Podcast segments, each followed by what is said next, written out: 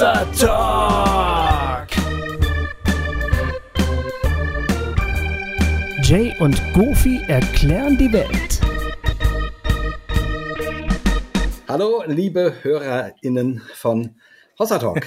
Wir freuen uns, vor lauter Faxen machen, kommen wir hier nicht in die, in die Sendung rein. ja, schön, dass ihr wieder eingeschaltet habt. Ähm, wir freuen uns heute, ähm, diesen äh, Talk mit euch zu verbringen. Und wir haben äh, einen guten Freund von uns dabei, nämlich den Manuel Schmidt aus der Schweiz. Hallo äh, zusammen. Hallo. Genau. Hello hallo Manuel, again. Schön, dich zu äh, sehen und zu hören. Genau, hello again. Du warst letztes Jahr ja schon mal da und äh, da hatten wir schon auch ein bisschen über äh, den offenen Theismus gesprochen, ähm, den, wo du ja in, im deutschsprachigen Raum, Raum schon sowas wie eine Art Repräsentant bist, sind aber, da wir viel über deine ICF-Geschichte ähm, gesprochen haben, äh, hatten wir nicht mehr viel Zeit darüber und schon damals haben wir gesagt, ah, das, das müssen wir irgendwie noch mal ein bisschen intensiver machen. Und ähm, auch unsere Hörer und Hörerinnen ähm, waren der Meinung, äh, das sollte unbedingt nochmal aufgegriffen werden, dieses Thema. Und so bist du jetzt hier bei uns zu Gast. Dein Kollege, den Stefan Jütte, hatten wir im Frühjahr schon da, weil ihr beide macht ja den unglaublichen Podcast ausgeglaubt. Und ähm, aber jetzt stelle ich dich schon vor und eigentlich ist es immer viel schöner, wenn die Leute sich selber vorstellen. Auf jeden Fall herzlich willkommen, Manuel. Äh, Sehr schön. Schön, dass, dass du da bist.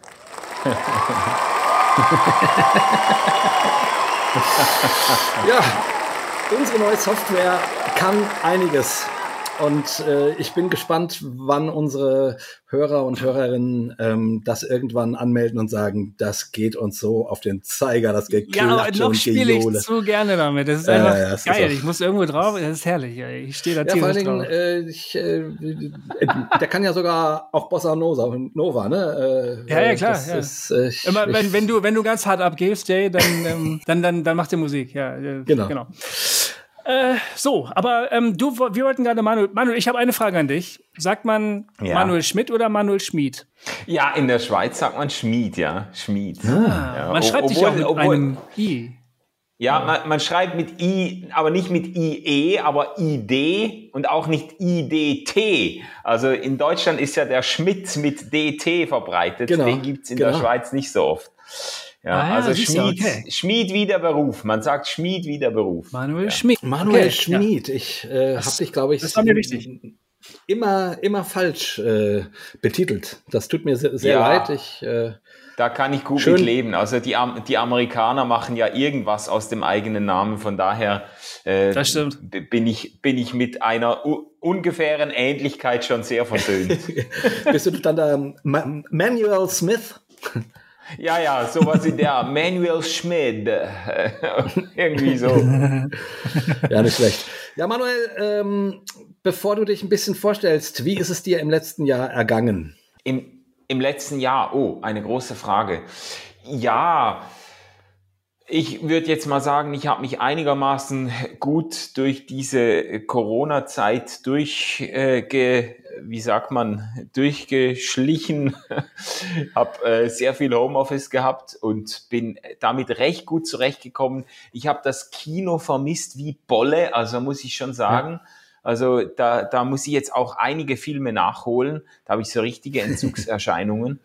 Aber sonst ähm, bin ich eigentlich ganz gut. Ich meine, ich arbeite ja, du hast das jetzt schon kurz angetönt, gell? Ich arbeite äh, seit zwei Jahren bei RefLab. Das ist eine Online-Kommunikationsschmiede der reformierten Kirche Zürich. Wir machen ganz viele Podcasts, äh, nicht nur ausgeglaubt, sondern noch zehn andere oder elf andere. Genau. Ähm, wir, wir schreiben Blogbeiträge, wir machen Videos und das sind halt alles Sachen, die man eigentlich ganz gut auch auf Distanz machen kann. Also Videos, äh, ähm, wenn man sie alleine macht und sonst bin ich dann schon noch nach Zürich ins Büro gefahren, aber ich konnte eigentlich äh, mich sehr gut organisieren, auch mit Homeoffice. Von daher hm. äh, ist das ganz gut aufgegangen so. Und die Kinder haben auch einigermaßen gut mitgemacht.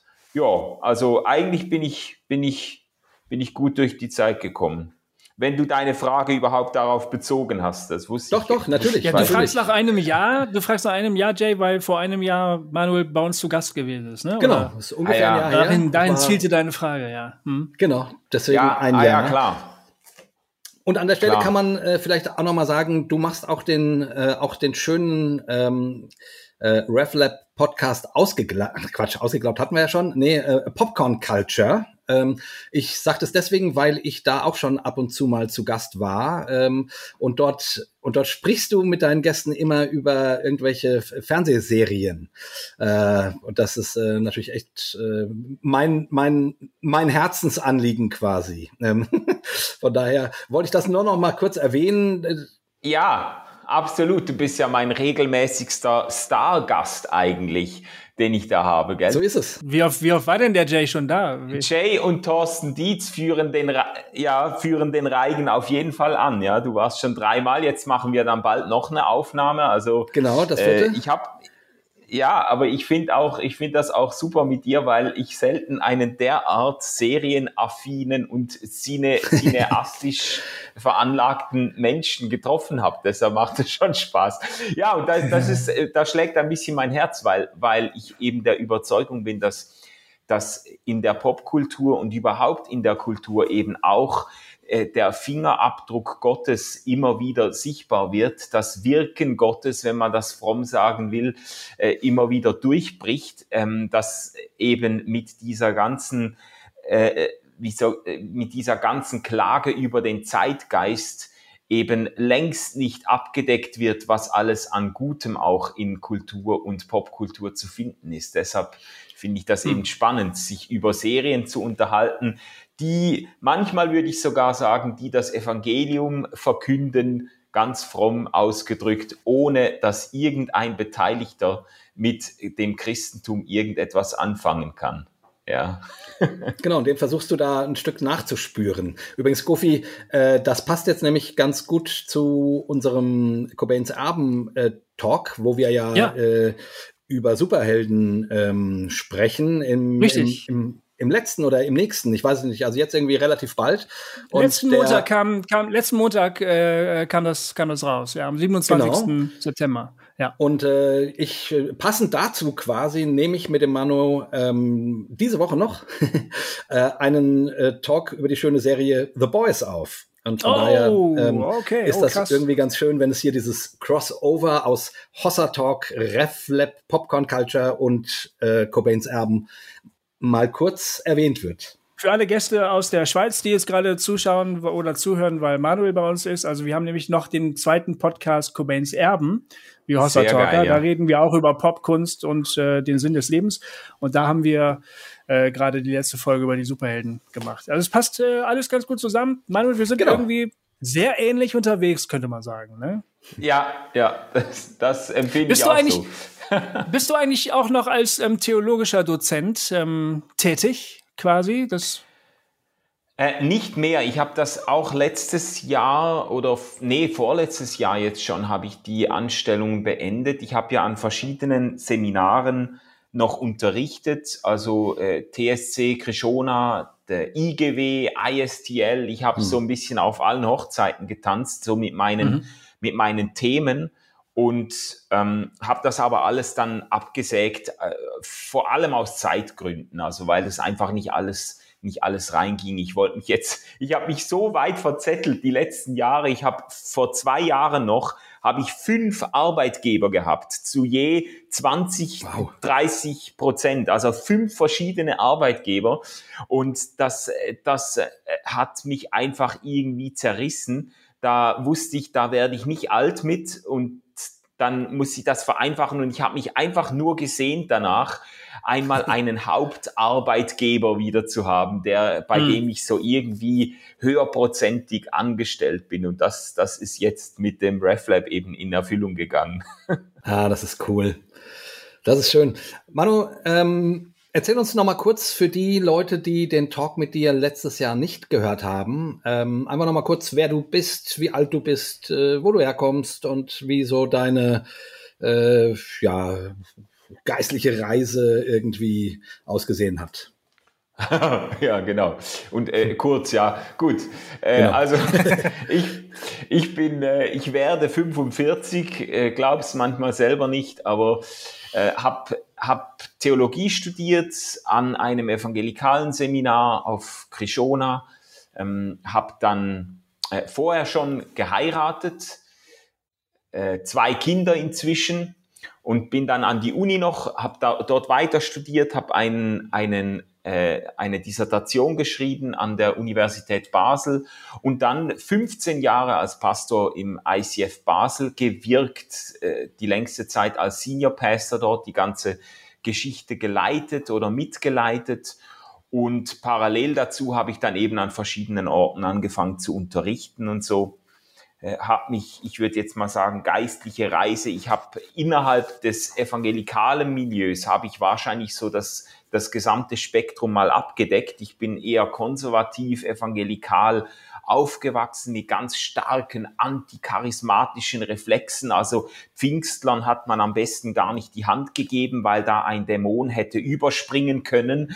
Ähm, also da war man überzeugt, diese, diese Sprachengebet und diese, das alles, das ist von unten, das ist der Schwarmgeist, dem man entschieden widerstehen muss. Und dann habe ich so eine erweckliche Zeit gehabt, noch als Teenager, so als 18-Jähriger. Ähm, bin ich dann richtig tief in diese hypercharismatische Szene eingetaucht, gerade noch zur Zeit des sogenannten Toronto Blessings. Da sind dann die Leute quer übereinander gefallen, haben gezuckt und Tierlaute von sich gegeben. Da war ich Daran erinnere ich mich auch noch gut.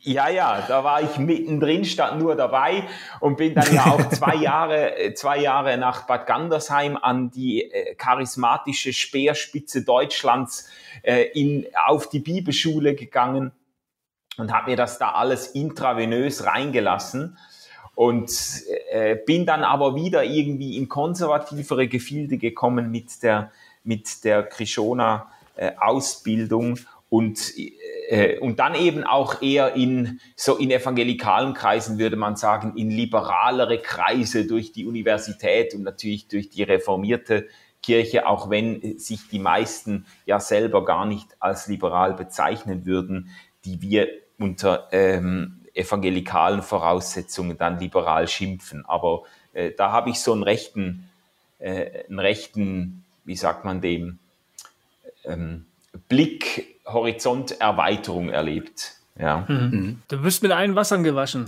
Das ist, das ist gut. Ja. Das ist gut für dieses Gespräch. Genau. Sehr gut für dieses Gespräch. Ja, kann man sagen, ich habe von überall schon T-Shirt mitgenommen, so ey, aus allen, aus allen, genau. aus allen Szenen habe ich schon einen Bumper-Sticker mit allen Taufen getauft, mit allen Weihwassern bekreuzigt. Äh, du Absolut. Bist, äh, okay. Wieder, wiedergeboren, Geist getauft, Bibel motiviert, ähm, erweckt und wieder abgelöscht und alles Mögliche. Also. Und noch immer nicht die Schnauze voll. Das ist natürlich wirklich nicht schlecht. Ja, das ist schön. Ja. Und äh, ich mag dich auch als, The auch als Theologen sehr gerne, weil du sozusagen immer ein Stück weit versuchst, diese unterschiedlichen Welten nicht einfach nur gegeneinander auszuspielen, sondern irgendwie auch Verbindungen herzustellen. Das gefällt mir eigentlich sehr gut. Das ist auch bei, auch bei RefLab irgendwie schön, wo der Stefan ja ein bisschen oft so die, so die provokanten Fragen stellt und so und du aber, äh, also die, die, man merkt einfach, du, du hältst die Verbindung trotzdem dahin, auch wo du herkommst. Und ich finde das schön. Also ja. du, du, du versuchst alle Bälle in der Luft zu halten, will ich damit sagen. Ne? Ähm. Das, das, ja, das hast du schön beschrieben und das ist, ich, ich rutsche tatsächlich immer wieder in diese Brückenbauerfunktionen und in diese Vermittlerfunktionen hinein. Das ist vielleicht auch etwas, was man äh, Berufung nennen könnte. Gleichzeitig ist es auch fucking anstrengend immer mal wieder. Also ja. ich habe da, ich habe da echt auch lernen müssen. Früher hat sich das ja gepaart mit einem ganz ganz, ganz starken Harmoniebedürfnis. Also ich wollte immer es allen irgendwie recht machen und schauen, dass die alle gut miteinander können und so. Und das gibt dann so eine ganz undankbare Diplomatenrolle, in der man in jeder, in jeder Bubble Verständnis für die andere wecken muss und so. Und äh, da habe ich jetzt ein bisschen, ich würde jetzt sagen, ein bisschen mehr Freiheit gewonnen, dann auch mal irgendwo anzuecken und nicht alle zufrieden zurückzulassen und zu sagen, ja, nu, dann ja. ist halt, ist halt so, ähm, äh, man kann nicht allen gefallen und so. Aber jetzt rein von der, von der Aufgabe her, ich habe mich schon immer wieder in, in Funktionen wiedergefunden oder auch in Gemeinschaften, in denen ich ähm, Verständnis für andere in einem anderen Teich oder in einem anderen Suppenteller äh, wecken, äh, wecken wollte oder musste. Und da bin ich jetzt eigentlich auch ein Stück weit wieder drin. Ja.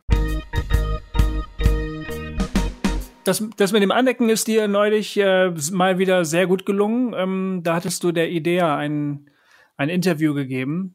äh, manche mögen sie nicht kennen, die Idee, es lohnt sich auch kaum. Es ist eine christliche Zeitschrift, die äh, über ähm, innerkirchliche, freikirchliche Geschichten berichtet. Nicht immer also sie, machten, also sie macht das halt und ähm, das ist eine Leserschaft, die leicht erregbar ist, sagen wir mal so. Also konservativ ja. glaubende Menschen, egal welche Religion, sind ja grundsätzlich haben ein hohes Erregungspotenzial, könnte könnte man sagen.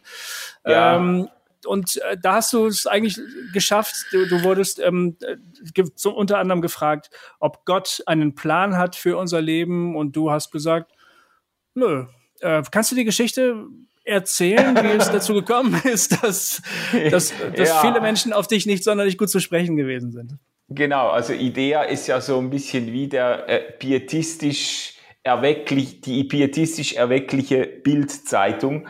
Und ähm, ich, ich habe ja. da tatsächlich ganz wieder in meiner, in meiner Naivität ohne wirklich damit zu rechnen, habe ich da eine kleinere Welle oder einen Sturm im Wasserglas ausgelöst zumindest.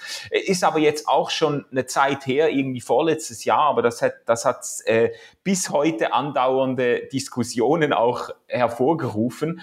Ja, ich, ich wurde da interviewt zu eigentlich zum Thema meiner Dissertation. Ich habe ja diese Bewegung, den offenen Theismus untersucht. Das ist eine amerikanische Erscheinung innerhalb des evangelikalen Milieus sind da Leute aufgestanden oder haben sich zusammengetan, die versucht haben, Gottes Geschichte mit dem Menschen konsequent als ein Abenteuer der Liebe zu begreifen. Gott schreibt mit uns eine offene Geschichte. Und das habe ich halt in dem Interview dann versucht zu vertreten und zu erklären und Verständnis auch zu wecken, wie Leute auf eine solche Idee kommen können.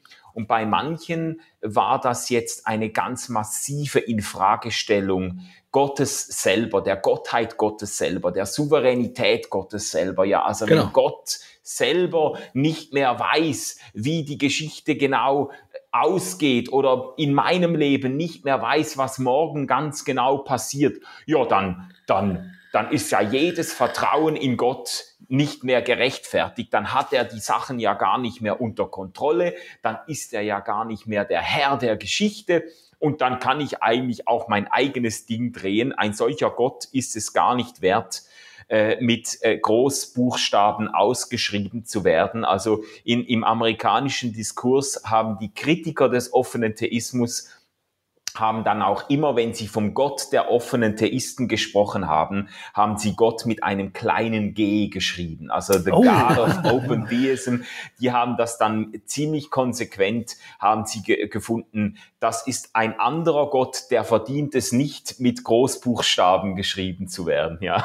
Oh, das geht, ging dann ja wirklich ans Eingemachte. Also das ist ja dann ja. eigentlich gar nicht mehr nur eine Meinungsverschiedenheit, sondern da sind, stehen sich äh, Leute wirklich ganz direkt gegenüber sozusagen. Ja, absolut. Also das hat jetzt, ich habe ja auch in einem Buch auf, äh, auf äh, weitem Raum die ganze Debatte versucht nachzuzeichnen, diese amerikanisch vor allem amerikanische Debatte innerhalb des Evangelikalismus in den USA, da wurden regelrechte Häresieprozesse angestrengt. Also da haben sich in der Evangelical Theological Society, ETS, äh, da sind, ist alles versammelt gewesen, was Rang und Namen hat im evangelikal-konservativen Christentum in den USA und da haben die dann abgestimmt darüber, ob jetzt de, die Vertreter des offenen Theismus überhaupt noch Platz in ihren Reihen haben und viele haben sich dafür ausgesprochen, dass man die quasi exkommuniziert. Also das war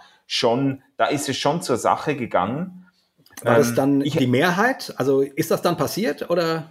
Also äh, in, der, in der Abstimmung bei ETS, da ist es tatsächlich nicht passiert. Bei, bei einem Vertreter hat, glaube ich, ein Prozent der Stimmen oder ein halbes Prozent gefehlt, äh, weil äh, ja, ja, weil da hätte, es hätte eine Zweidrittelsmehrheit gebraucht, um die rauszuwerfen. Aber man muss schon sich vergegenwärtigen, fast beinahe zwei Drittel haben sich dafür ausgesprochen, dass wow. man den rauswirft. Und äh, zwei andere haben da, also der hat später seine Anstellung verloren als Professor für Theologie an einem evangelikalen Seminar und ein anderer ist dann freiwillig gegangen, weil man ihm das Leben derart schwer gemacht hat. Also das ist schon, da, da ging es dann wirklich auch um Existenzen ähm, und um äh, wirklich um Berufungen und Beruf und mehr als das. Also ich weiß von einem guten Freund, der ein führender Vertreter des offenen Theismus ist in den USA, Greg Boyd. Äh, der hat Anrufe gekriegt, da haben Leute ihn bedroht und gesagt, wenn du meinen Gott so beleidigst, dann musst du dich nicht wundern, wenn deiner Familie etwas zustößt. Also wirklich, da, ja, ja, ja, ja. Also da haben wirklich äh, ähm, Leute ihn und seine Familie äh, an Leib und Leben bedroht, weil sie ihren Glauben derart angegriffen fühlten durch diese neue Art Theologie zu treiben oder die Geschichte Gottes mit den Menschen zu beschreiben. Ja. Hm. Naja, und du hast ja dann sozusagen, also nicht, nicht auf dem Level, aber zumindest nach deinem Idea-Interview äh, ging das ja durchaus auch ganz schön rund, ne? Mit, äh, mit Gegenartikeln und so weiter und Rechtfertigung ja. von dir und so zu diesem ganzen Thema.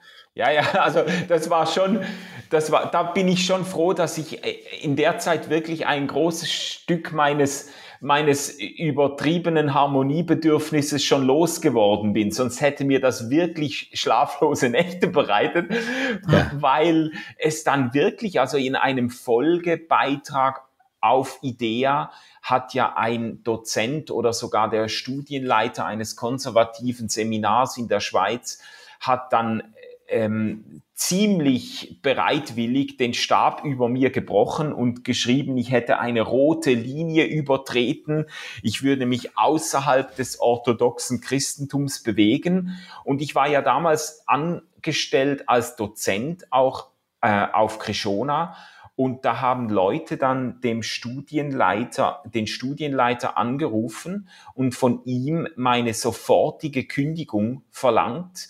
Andernfalls würden sie ihre Spenden äh, äh, einstellen.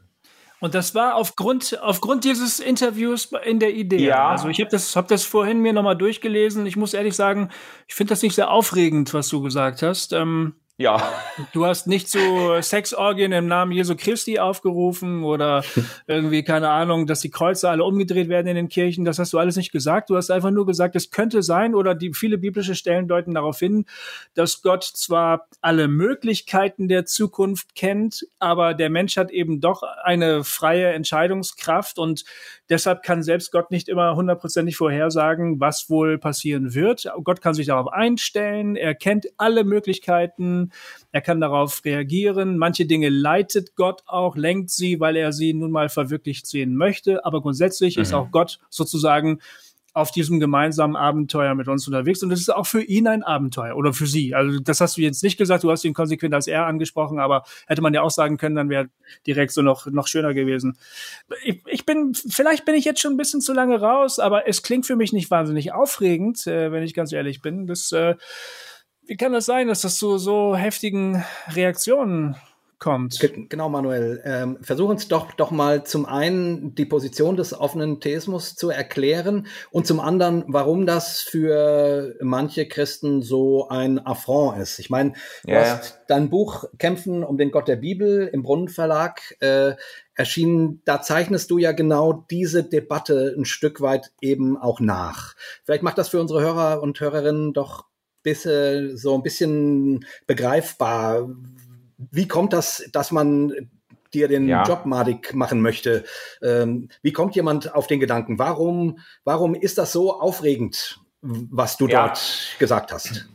Also ich finde das tatsächlich recht faszinierend zu sehen, äh, welche Hyperventilationen eine solche Theologie auslösen kann. Also dass das derart für, für Schnappatmung sorgt und zu solch radikalen Urteilen führt, auch ohne weitere Rückfrage. Weißt du, also da hat dann äh, auch kaum jemand bei mir zurückgefragt, ja, wie hast du das genau gemeint oder wie meinen das die offenen Theisten? Da ist man sofort aus der Hüfte geschossen, äh, bereit, jemanden einfach direkt abzuknallen.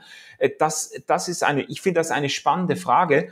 Ähm, du hast noch gefragt, ich soll, gesagt, ich soll zuerst die, die Theologie ein bisschen umreißen. Ich finde, Gofi hat das hervor, hervorragend gemacht vorhin. Also das ist genau, du hast das jetzt sehr unaufgeregt wiedergegeben. Das ist eigentlich der springende Punkt.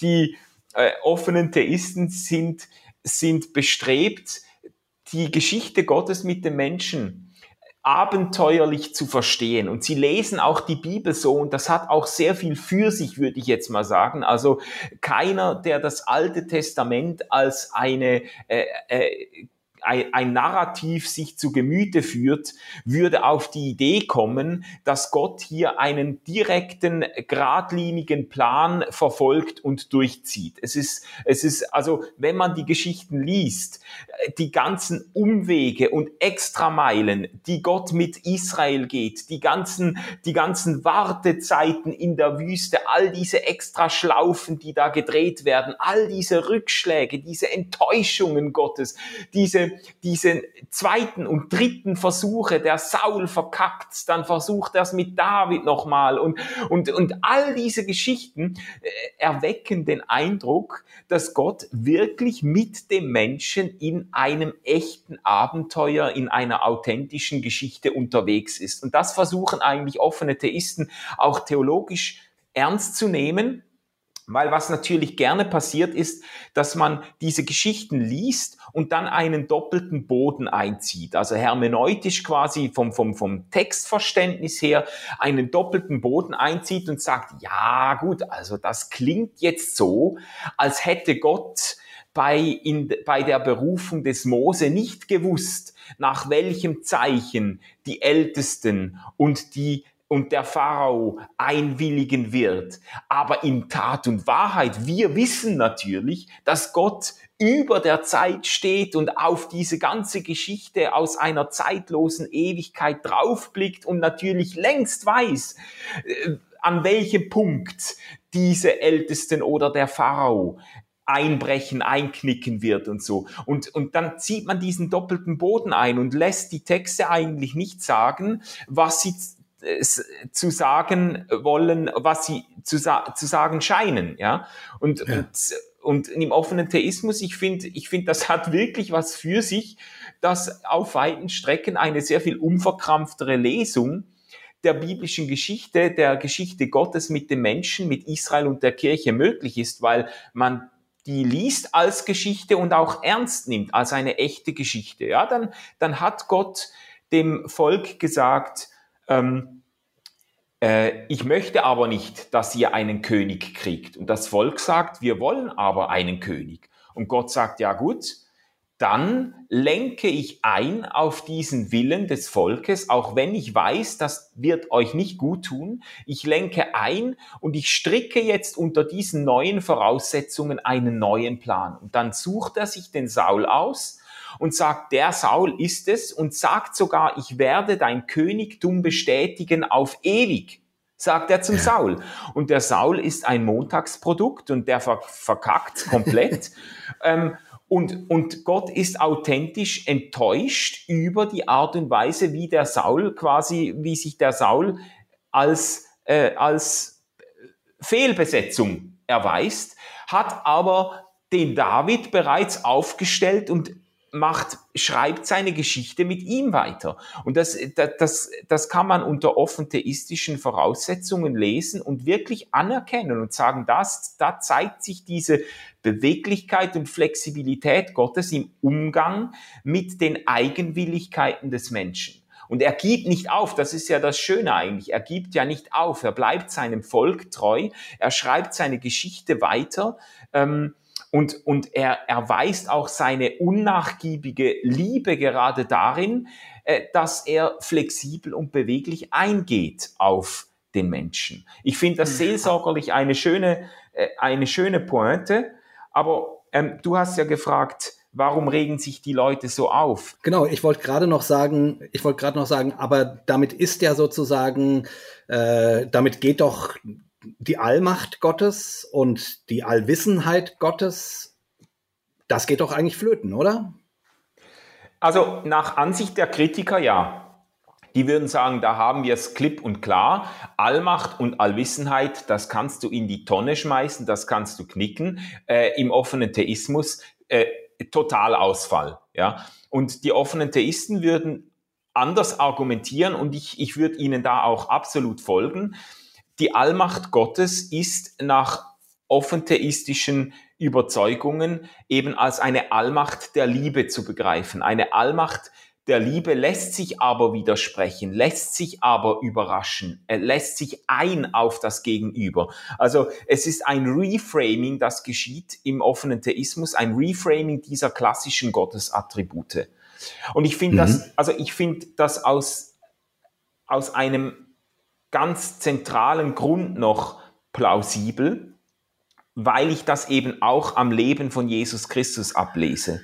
Also ich finde immer dieses, dieses steile Verständnis der Allmacht und Souveränität Gottes, der Kontrolle Gottes, dieses steile Verständnis, das erleidet doch eigentlich ganz offensichtlich Schiffbruch an der Art und Weise, wie Gott sich in Jesus Christus zeigt. Also wenn man diese. Prämisse ernst nimmt und sagt, wer Gott ist, zeigt sich zuletzt und zutiefst in Jesus Christus. Und es gibt ja im Neuen Testament jetzt wirklich sehr prominente äh, Stellen, auch von Paulus oder im, am Anfang des Hebräerbriefes, in denen klar wird, dass kann man mit Fug und Recht behaupten, theologisch, dass Gott sich in Jesus Christus unübertrefflich offenbart. Also das hast, das hast du im Hebräerbrief sehr klar vor Augen, wenn davon gesprochen wird, dass Gott durch die Propheten auf verschiedene Weise zu uns geredet hat. Gemeint ist natürlich das Alte Testament, die Überlieferungen, die Geschichten, die da erzählt werden. Und das wird auch nicht abgewertet, aber dann ist eine Zäsur drin. Dann heißt es, und jetzt, jetzt aber hat Gott uns seinen, sich selbst gezeigt, das heißt den Abdruck seines Wesens. Das ist der, der Begriff da ist eigentlich der Charakter, der beschrieben wird, der Charakter seines Wesens in Jesus Christus, im Sohn. Und wenn man jetzt, wenn man das jetzt ernst nimmt, und nicht so tut, als wäre Jesus die Ausnahmeerscheinung, sondern eben das Paradigma, an dem man Gott überhaupt versteht oder erkennt, dann mhm. muss man sagen, ja, die Allmacht, die sich in Jesus zeigt, ist eben gerade eine Allmacht, die sich auch widersprechen lässt, eine Allmacht, die sich sogar kreuzigen lässt, die sich überwinden lässt und die dann doch in der Kraft der Liebe den Sieg davonträgt, indem sie Menschen von innen heraus transformiert. Also die, die Geschichte Jesu zeigt, niemand würde, niemand würde sagen, Jesus hat, oder Zumindest niemand, der die Geschichten aufmerksam liest, würde behaupten, Jesus hat keine Macht gehabt. Jesus hatte, hatte eine Form der Macht. Er hat Menschen fasziniert. Er hat das Leben von Menschen auf den Kopf gedreht oder auf die Füße gestellt. Aber das Ganze hat in einem ganz anderen Modus stattgefunden, als man sich das von der Allmacht gewohnt ist. Also Jesus ist eigentlich die ultimative Enttäuschung für alle, die einen allmächtigen Gott erwartet haben. Kannst du das noch ein bisschen ausführen? Das, äh, wieso ist das eine Ent Enttäuschung? Also äh, Paulus sagt ja auch quasi, die, die, die, Jesus ist eine, eine Torheit oder wird als Torheit wahrgenommen, als einen Skandal sogar, kann er sagen. Der Skandal des Kreuzes ist natürlich, dass ein anständiger Gott, der sein, sein Geld wert ist, sich nicht kreuzigen lässt. Also, äh, äh dass, wenn man doch etwas erwarten darf von einem halbwegs anerkennungswürdigen Gott, dann ist es doch, dass er sich den Menschen gegenüber durchsetzt und dass er, dass er, dass er den Sieg offensichtlich auch mit, von mir aus, wenn nötig, mit Gewaltanwendung, aber den Sieg durchdrückt. Und Jesus hat sich dieser politischen Instrumentalisierung, aber überhaupt diesem ganzen Machtverständnis ganz konsequent widersetzt. Und das hat ihn ja auch viele Anhänger gekostet, dass Leute gedacht haben, ja, also so kann ja Gott nicht sein. Ja, und wenn wir jetzt, äh, was eben oft passiert, ist, dass Leute ihr Gottesbild hinter dem Rücken Jesu stricken, hinter dem Rücken des Gekreuzigten, könnte man sagen. Sie, sie basteln sich ihren allmächtigen, souveränen äh, Gott zusammen, der alles unter Kontrolle hat, der sich kompromisslos durchsetzt, mit seinem unwiderstehlichen Willen die Dinge beherrscht. Und das ganze Bild, das man sich da zusammenzimmert, das muss man eigentlich hinter dem Rücken Jesu zusammenzimmern, mhm. weil es im Angesicht von Jesus sofort zerbrechen würde, weil Jesus genau die Gegenthese vertritt oder gelebt hat, ja. Mhm. Und von mhm. daher finde ich das eigentlich sehr stimmig, wie die offenen Theisten das, äh, das äh, sich denken.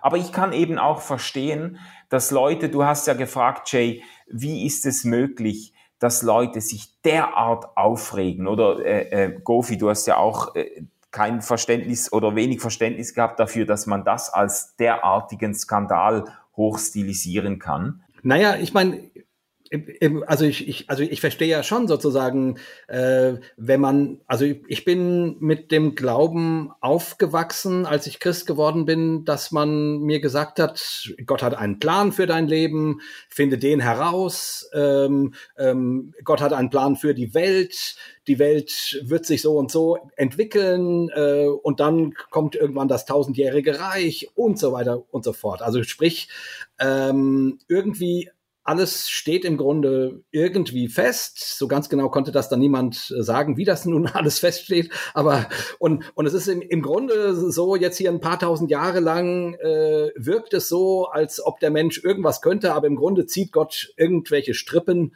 und dann ähm, kommt kommt alles zu dem göttlichen Ziel, was eh schon feststeht seit Grundlegung der Welt. Und und das und das gibt ja Sicherheit. Also ne, äh, das gibt ja sozusagen, wenn mir was passiert, was mir wehtut und was mir schwer fällt und äh, und was ähm, oder ich irgendwie am Leben irgendwie mit dem Leben ringe und nah dran bin zu verzweifeln, gibt es mir die Möglichkeit zu sagen, okay, ich verstehe das Leben nicht, ich verstehe Gott nicht, aber Gott versteht es. Gott hat es in den Händen, Gott wird es alles gut machen. So. Und und da verstehe ich, dass Leute sozusagen sagen, an der Stelle äh, sagen, hey, nimm mir nicht meine Sicherheit.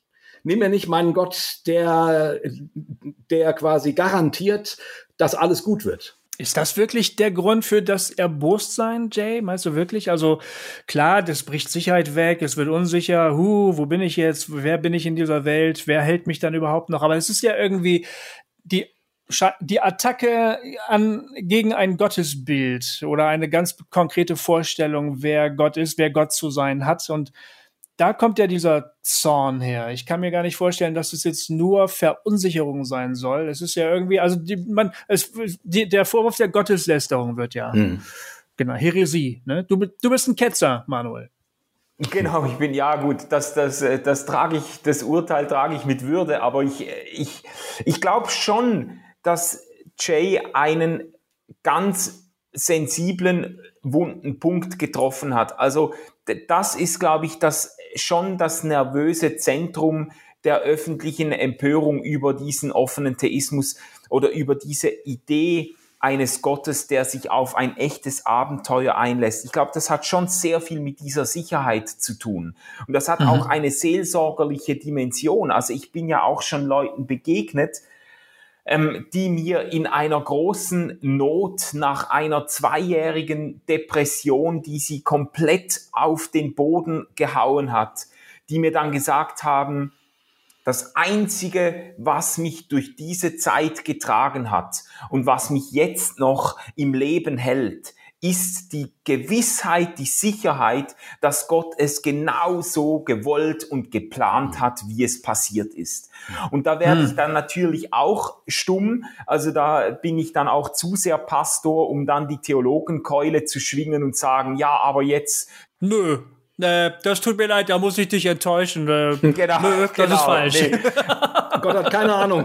Sorry. Der wollte das auch gar nicht. Hm. Ja, der war vom Gang der Ereignisse auch sehr enttäuscht. Also das, ja, äh, das, genau. Äh, das, das werde ich dann natürlich aus seelsorgerlich pastoralen Gründen nicht tun. Aber ähm, es ist schon, ich finde das schon spannend, mh, hm, wie, wie unterschiedlich verschiedene Gottesvorstellungen auch bei Menschen wahrgenommen werden oder wie unterschiedliche Dinge das auslöst. Also ja. für mich ist inzwischen die Idee eines Gottes, der alles kontrolliert und der alles genau so wollte, wie es gekommen ist, ist für mich eine absolute Horrorvorstellung. Da könnte ich keine Nacht mehr schlafen. Wenn Gott so wäre, dann würde ich wirklich Grund finden, meinen Glauben an den Nagel zu hängen, weil ich natürlich dann die Konsequenzen ziehe oder äh, ziehen muss, für den Charakter Gottes und mir vorstellen muss, dass Gott den Holocaust und äh, den Autounfall, bei dem mein Bruder äh, beinahe ums Leben gekommen ist und, und äh, die Krebserkrankung der Frau meines besten Freundes und so weiter, dass Gott das alles geplant hat und dass er für zur Erreichung seines großen Planes ganz offensichtlich über Leichen geht. Hm. Ähm, das ist für mich ein viel zu hoher Preis äh, zu bezahlen. Da ist mir eben auch die Idee viel sympathischer, dass Gott eine echte Geschichte mit uns schreibt und dass Gott selber auch Niederlagen, Rückschläge, Widerstände einsteckt. Also äh, das halte ich aufgrund der biblischen Geschichte für absolut realistisch, aber das halte ich eben auch seelsorgerlich für sehr viel äh, tröstlicher, als die Idee, ja, Gott hat alles im Griff, aber ja, solange man auf der Sonnenseite des Lebens steht, fällt es einfach, sich dazu zu bekennen, zu sagen, ja, für mich ist es immer aufgegangen, wunderbar, genau. ja. Aber mhm. es geht ja für ganz viele Leute offensichtlich nicht auf, ja. Und da, da finde ich das eine ganz schreckliche Antwort, aber das, das wird sehr unterschiedlich empfunden. Das ist im, im Grunde ja, was du jetzt, ähm, also jetzt dieses Gottesbild, zumindest das, was du an Beispielen gebracht hast, wäre ja im Grunde die, die kalvinistische ähm, Position, oder? Also, also sprich, äh, alles steht fest. Ähm, freier Wille ist eine nette Idee, aber äh, gibt's nicht wirklich. Also sozusagen, ja. Ne? alles. Ist das so? Also das, ja, also man kann so sagen, der offene Theismus ist natürlich sehr stark geprägt von dieser amerikanischen Debatte und die Kontroverse spielt sich tatsächlich zwischen diesen Fronten ab. Äh, äh, Calvinismus, der sehr deterministisch formatiert ist, der davon über, der überzeugt ist, äh, dass jedes Atom dieses Universums nur mit der Erlaubnis Gottes sich überhaupt bewegt. Also die sind wirklich, das sind Hardcore-Deterministen, aber die gibt's fast nur noch in, in diesen US-amerikanisch-konservativen Kreisen. Also das sind wirklich Hardcore-Deterministen, die sind kalvinistischer als Calvin selber es war. Hm. Ähm, de, und das formt die Debatte um den offenen Theismus sehr stark. Das ist auf jeden Fall so die Extremgegenposition. Ja, aber es gibt aber ganz wenn, viele. Aber wenn, darf ich nur kurz fragen? Also, aber wenn ja, zwei ja, Drittel, zwei Drittel von dieser äh, Gemeinschaft, die dann quasi, also fast zwei Drittel entschieden haben, dass dieser Theologe eigentlich ausgeschlossen werden sollte, so, dann mhm. scheint das doch keine so kleine Gruppe zu sein. Ja, äh, das stimmt. Die waren auch sehr, sehr stark vertreten. Die Neokalvinisten, wie man die äh, gerne nennt, die haben in den 80er, 90er Jahren in den USA ein Wahnsinns-Revival erlebt. Also da ja. ist dann auch bis in die 2000er äh, Jahre John Piper, dann ist Mark Driscoll groß geworden, The Gospel Coalition. Ja. Ganz viele, die Southern Baptists sind regelrecht unterwandert worden von, hm. von sehr Hardliner äh, Calvinisten. Also das, das hat schon da sehr, sehr breite Wirkung entfaltet. Aber es waren natürlich auch Leute gegen den offenen Theismus, die sich selber nicht unbedingt als Calvinisten verstanden, aber die mhm. einfach fanden, das geht jetzt definitiv zu weit. Also äh, mhm. es, so, so darf man die Dinge nicht fassen vor allem die Frage der Allwissenheit Gottes, eben diese Idee, dass Gott die, die, die offenen Theisten würden ja äh, leidenschaftlich äh, unterstützen, dass Gott allwissend ist. Sie würden sagen, Gott weiß alles, Gott kennt die, die ganze Wirklichkeit des Universums genauso wie sie ist. Und die Wirklichkeit der Zukunft ist eben so, dass sie in Möglichkeiten besteht und nicht in definitiven äh, Verläufen. Mhm. Und Gott kennt die Zukunft, also die offenen Theisten, wer sie richtig wiedergeben will, der darf nicht sagen, dass offene Theisten glauben, dass Gott die Zukunft nicht kennt. Gott kennt die Zukunft vollumfänglich, nämlich genauso wie sie jetzt ist, als ein weit verzweigter, verästelter Baum an Möglichkeiten mit unterschiedlichen Wahrscheinlichkeiten. Genauso kennt Gott die Zukunft und zwar vollumfänglich und umfassend. Und erst wenn Gott seine Geschichte mit uns fortsetzt, dann werden einzelne Zweige in diesem Baum von Möglichkeiten aktualisiert und durchlaufen dann die Gegenwart und werden zur Vergangenheit. Mhm. Kann ich dich da noch zu einem kleinen, einem kleinen Ex Exkurs verführen? Ähm, denn in dem Interview, glaube ich, tauchte auch der Begriff Prozesstheologie auf. Ich bin mir nicht ganz sicher. Mhm. Und du hast gesagt, also der offene Theismus ist nicht Prozesstheologie. Äh, in unseren Gesprächen so, in, unserem Forum und so weiter, da tauchte immer wieder dieser ominöse Begriff Prozesstheologie auf. Hättest du zwei ja. Minuten Zeit, noch kurz zu erklären, was das ist und wie sich das voneinander unterscheidet? Ja klar, also äh, man kann, man muss jetzt unterscheiden zwischen der Art und Weise, wie sich der offene Theismus oder die, dessen Vertreter von der Prozesstheologie abgrenzen und vielleicht einer eher objektiven ähm, Nähe, die diese Bewegungen zueinander haben. Also man könnte jetzt, ich sage mal so, die, die offenen Theisten, die waren natürlich in diesen ganzen Auseinandersetzungen, waren die ständig bestrebt zu beweisen, dass sie immer noch an wesentlichen Bekenntnissen des klassischen Christentums festhalten, dass sie noch nicht über die Grenze der Heterodoxie und der Irrlehre gesprungen sind und so. Und deshalb haben sie sich auch scharf von der Prozesstheologie ab gegrenzt und gesagt, das Aha. ist was ganz anderes, auch wenn man nachweisen kann, das habe ich in meinem Buch auch gemacht, dass eigentlich sämtliche Vertreter des offenen Theismus sich im Verlauf ihres Studiums intensiv mit der Prozesstheologie äh, be befasst haben und davon natürlich maßgeblich beeinflusst sind so dass man sogar sagen könnte, der offene Theismus ist eigentlich die evangelikale Version der Prozesstheologie. Ja, ähm, okay. Äh, äh, äußerlich unterscheiden sie sich schon dadurch, dass die Prozesstheologie natürlich sehr viel freimütiger mit den theologischen traditionellen Bekenntnissen umgeht. Also Prozesstheologen sagen dann frei heraus, nö, Allmacht Gottes war eine schlechte Idee. Also mhm. äh, äh, äh Hartshorn, einer der bekanntesten Prozesstheologen, hat ein Buch geschrieben, äh, Omnipotence and other theological mistakes, also äh, Allmacht Gottes und andere theologische Fehler. Und die ja. sind da sehr schmerzbefreit, äh, sich auch von traditionellen Gottesattributen zu verabschieden. Ähm, de, äh, ein wesentliches Unterscheidungsmerkmal ist, dass die offenen Theisten aber an einer Schöpfung aus dem Nichts festhalten und sagen, es ist, Gott ist denkbar ohne Schöpfung und Gott muss auch gedacht werden können ohne Schöpfung. Gott braucht die Schöpfung nicht und gerade darum kann er sie aus Liebe hervorbringen. Weil er sie ah. nicht braucht, muss er sie auch nicht quasi ausnutzen oder braucht er sie nicht zu seiner Selbstverwirklichung und kann sie aus reiner Liebe heraus erschaffen. Und die Prozesstheologen sagen, nein, Gott und Schöpfung stehen in einem ewigen Gegenüber und äh, ergänzen sich quasi gegenseitig. Das ist ein wichtiger, wichtiger Punkt. Ja. Oh, okay, das wusste ich noch nicht. Sehr interessant.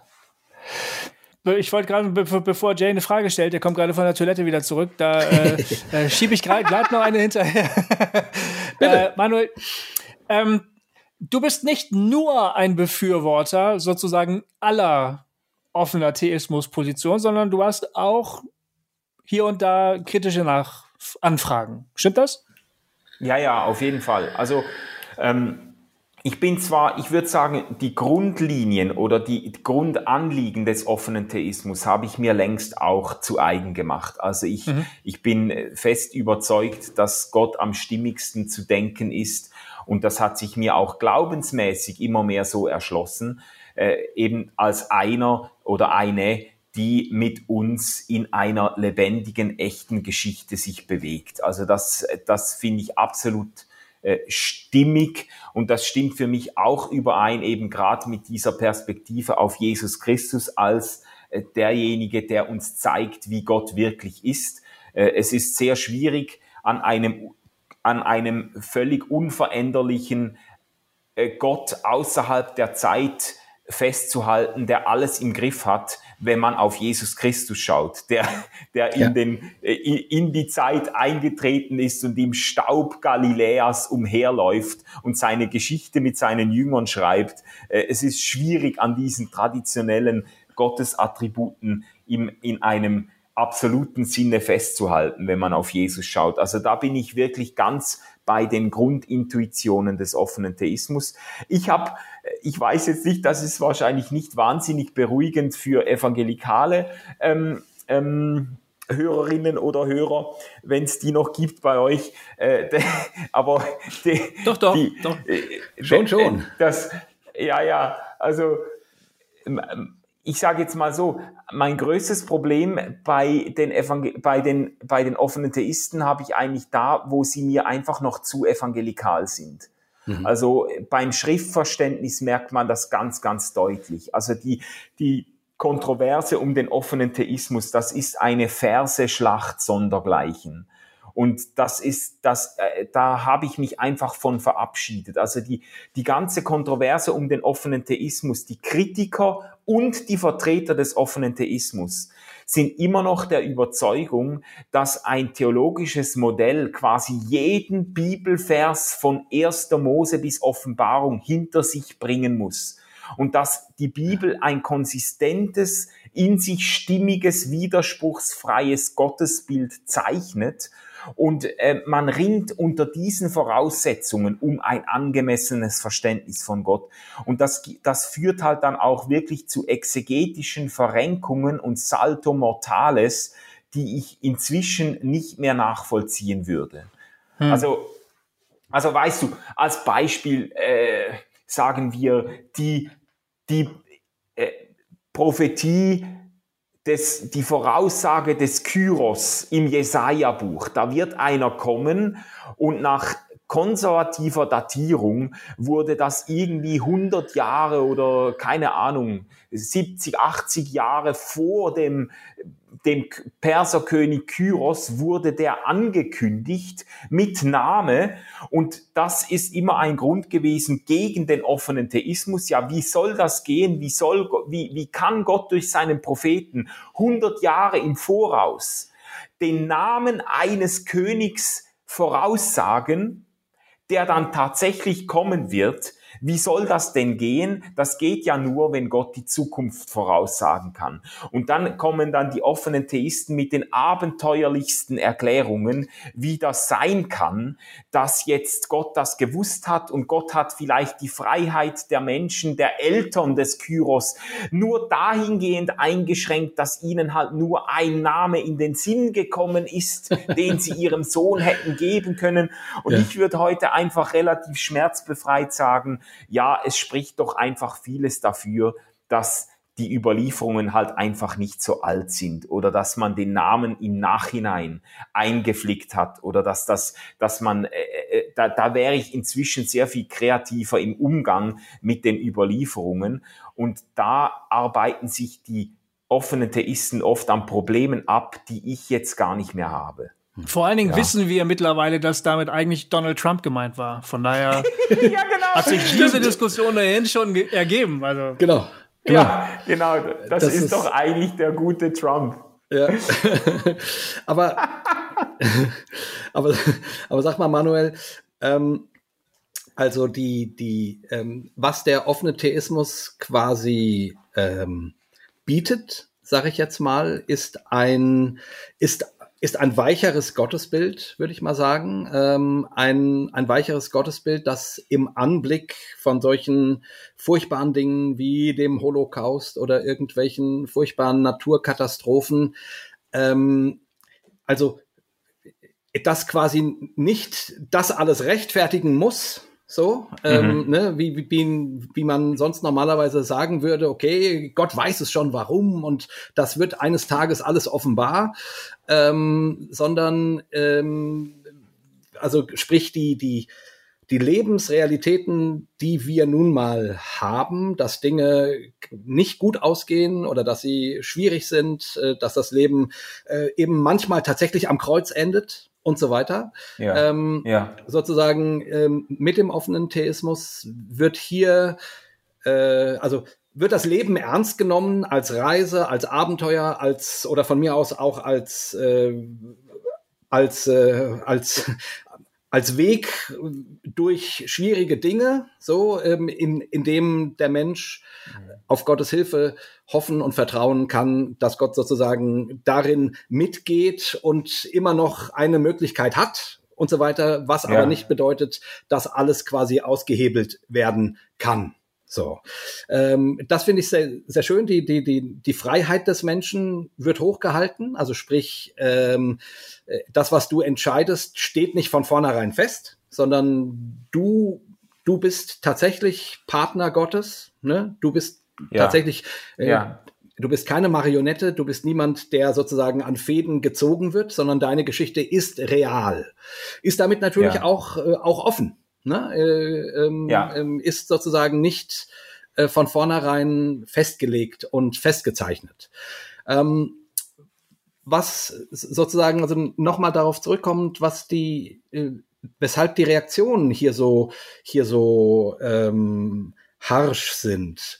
Mein Gefühl ist auch ein bisschen, dass sozusagen eher konservativ orientierte Christen befürchten, dass mit sowas wie dem offenen Theismus dass man sich Gott irgendwie zurechtlegt. Und dass mhm. Gott quasi, ne, wir, wir leben nun in einer, in einer individualistischeren Zeit, äh, in einer Zeit, in der man sozusagen mehr die Freiheit des Menschen betont und so weiter. Und ich glaube, dass da Angst äh, ist, dass man Gott sich zurechtbiegt, als der äh, Gott ist dann nur noch ein guter Onkel der quasi, ah. der quasi mit uns durch das Leben geht ähm, und darauf Acht gibt, äh, dass wir und uns versucht zu warnen und zu locken, damit unser Leben nicht irgendwie, ähm, äh, damit wir es hin, hinkriegen.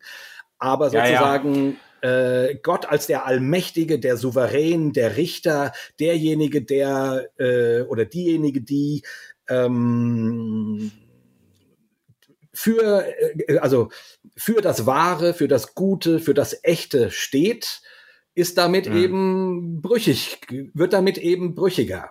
Ähm, ja, Ich, also äh, noch den Einsatz, ähm, ich und, und natürlich wird vermutet, ja, das ist doch nur so eine, wieder so eine moderne Geschichte, sich Gott zurechtzubiegen. Ähm, ja, was, was also, du darauf an, antworten? Ich, ich, ich finde das ein, eigentlich einen guten und berechtigten Einwand. Und das ist ja der Einwand oder der Verdacht, der sich immer wieder beschleicht, wenn so neue Modelle und Approaches sich breit machen, dass man sagt, ja, das ist doch nur eine Zeitgeisterscheinung. Ich habe ich hab in meinem Buch Kämpfen um den Gott der Bibel habe ich ein Kapitel genau zu dieser Frage und ich würde zuerst einmal ganz frech sagen, ja, natürlich ist es das. Also natürlich, natürlich ist der offene Theismus als Modell nur denkbar in einer aufgeklärten, individualistischen Risikogesellschaft. Also man spricht von, äh, die offenen Theisten sprechen vom Risiko Gottes, dass er ein, eingeht mit der Schöpfung. Ja, das, da, natürlich setzt das nicht nur begrifflich, sondern auch mentalitätsgeschichtlich setzt das doch eine Ära voraus, in der man eben risikosensibel denkt, in der man über die Freiheit des Menschen nachdenkt und sie ernst nimmt und hochhält, in der man Individualität wertschätzt und so. Selbstverständlich ist das der Fall. Ähm, jetzt ist aber die Frage nach der Wahrheit oder nach der dem Wahrheitsgehalt dieses Modells damit natürlich noch lange nicht erledigt, weil nur weil man die Zeitgeistigkeit eines Modells feststellt, hat man damit ja noch nicht bewiesen, dass es nicht dass es nicht richtig sein könnte oder dass es nicht ins Schwarze treffen könnte an vielen ja. Stellen, weil wir ja da auch davon ausgehen, dass die Zeit und die Geschichte äh, auch bestimmte Seiten Gottes oder Wahrheiten ganz neu zum Leuchten bringt. Also es ist ja nicht, es sei denn, man hat, man hat so dieses Zerfallsnarrativ, es wird alles immer schlechter und düsterer und die Menschen entfernen sich von Gott und in den aktuellen geschichtlichen Entwicklungen ist nur Gottlosigkeit drin. Aber das habe ich ja nicht. Also ich würde ich würde auch sagen, die ganze, ich sage jetzt mal, diese, äh, diese, diese ganze Betonung auf, auf Freiheit, auf der Freiheit Gottes und der Freiheit des Menschen, die in der Theologie spürbar ist seit ein paar Jahrhunderten, verdankt sich natürlich diesem reformatorischen und dann vor allem diesem aufklärerischen Geist. Äh, deswegen muss sie aber nicht falsch sein. Also es kann ja wirklich sein, dass da dass da Wahrheiten neu ans Licht geholt werden äh, im, im Kontext der geistesgeschichtlichen Entwicklung unserer Zeit. Also das, äh, ich finde das ein gutes, äh, ein gutes Argument, aber ich finde es nicht ein Argument gegen die Wahrheit des offenen Theismus, weil man natürlich genau umgekehrt, man könnte das Kompliment gerade erwidern und sagen, ja, die Vorstellung eines unveränderlichen Gottes, der, der reine Actus purus, reine Aktualität ist, ohne jede Potentialität und so. Das sind natürlich Ideen, die nachweislich unter ganz starkem Einfluss eines aristotelischen Gottesbildes entstanden sind und die ja. sich dann die, die frühe Kirche schon zu eigen gemacht hat, äh, immer auch in Abwandlungen und so. Es ist, ich würde nicht die krude These vertreten, dass das Christentum nach ein paar Generationen äh, ausverkauft wurde an die griechische Philosophie. Aber äh, da wurden auf jeden Fall starke Anleihen gemacht. Und auch hm. dieses Bild der Souveränität oder der Allmacht Gottes und so, auch diese, diese Vorstellungen sind in einer bestimmten Zeit entstanden oder geprägt worden und tragen die Signatur ihrer Zeit. Das sind auch Zeitgeisterscheinungen, ja. die jetzt natürlich geronnen sind und inzwischen zum Traditionsbestand des Christentums gehören. Und jeder denkt, ja, da war, war doch immer schon so, ist doch selbstverständlich. Aber äh, solche Begriffe wie Allmacht und Allwissenheit kommen ja in der Bibel nicht mal vor. Ja. Also die, das sind ja gar keine biblische, also oder Unveränderlichkeit das mhm. sind doch, das sind ja Konstrukte. In der Bibel ist von der Treue Gottes, von der unerschütterlichen Treue Gottes die Rede, nicht von einem metaphysisch unveränderlichen Wesen. Ja? Also, ja. Äh, das sind ja auch Konstrukte. Von daher sitzen wir eigentlich alle im selben Boot, ja. ja, sehr gut. Da stellt sich die Frage, was das für die gelebte Praxis äh, für Konsequenzen hat. Also Du sagst Theologie. Selbst Theologie geht mit der Zeit, könnte man ja. ein bisschen salopp formulieren. Das gilt für die Art ja. und Weise, wie Frömmigkeit, wie Glaube gelebt wird, natürlich auch. Ja. Und ähm, was gibt es dazu zu sagen? Wir hatten ein Stichwort im Vorgespräch. Äh, wenn ich das richtig aufgeschrieben habe, hast du von einem postinstitutionellen Christsein gesprochen und hast gesagt, im Prinzip ist das auch eine Konsequenz aus einer neuen Sicht auf Glaube und einer irgendwie heutigen Sicht auf Gott?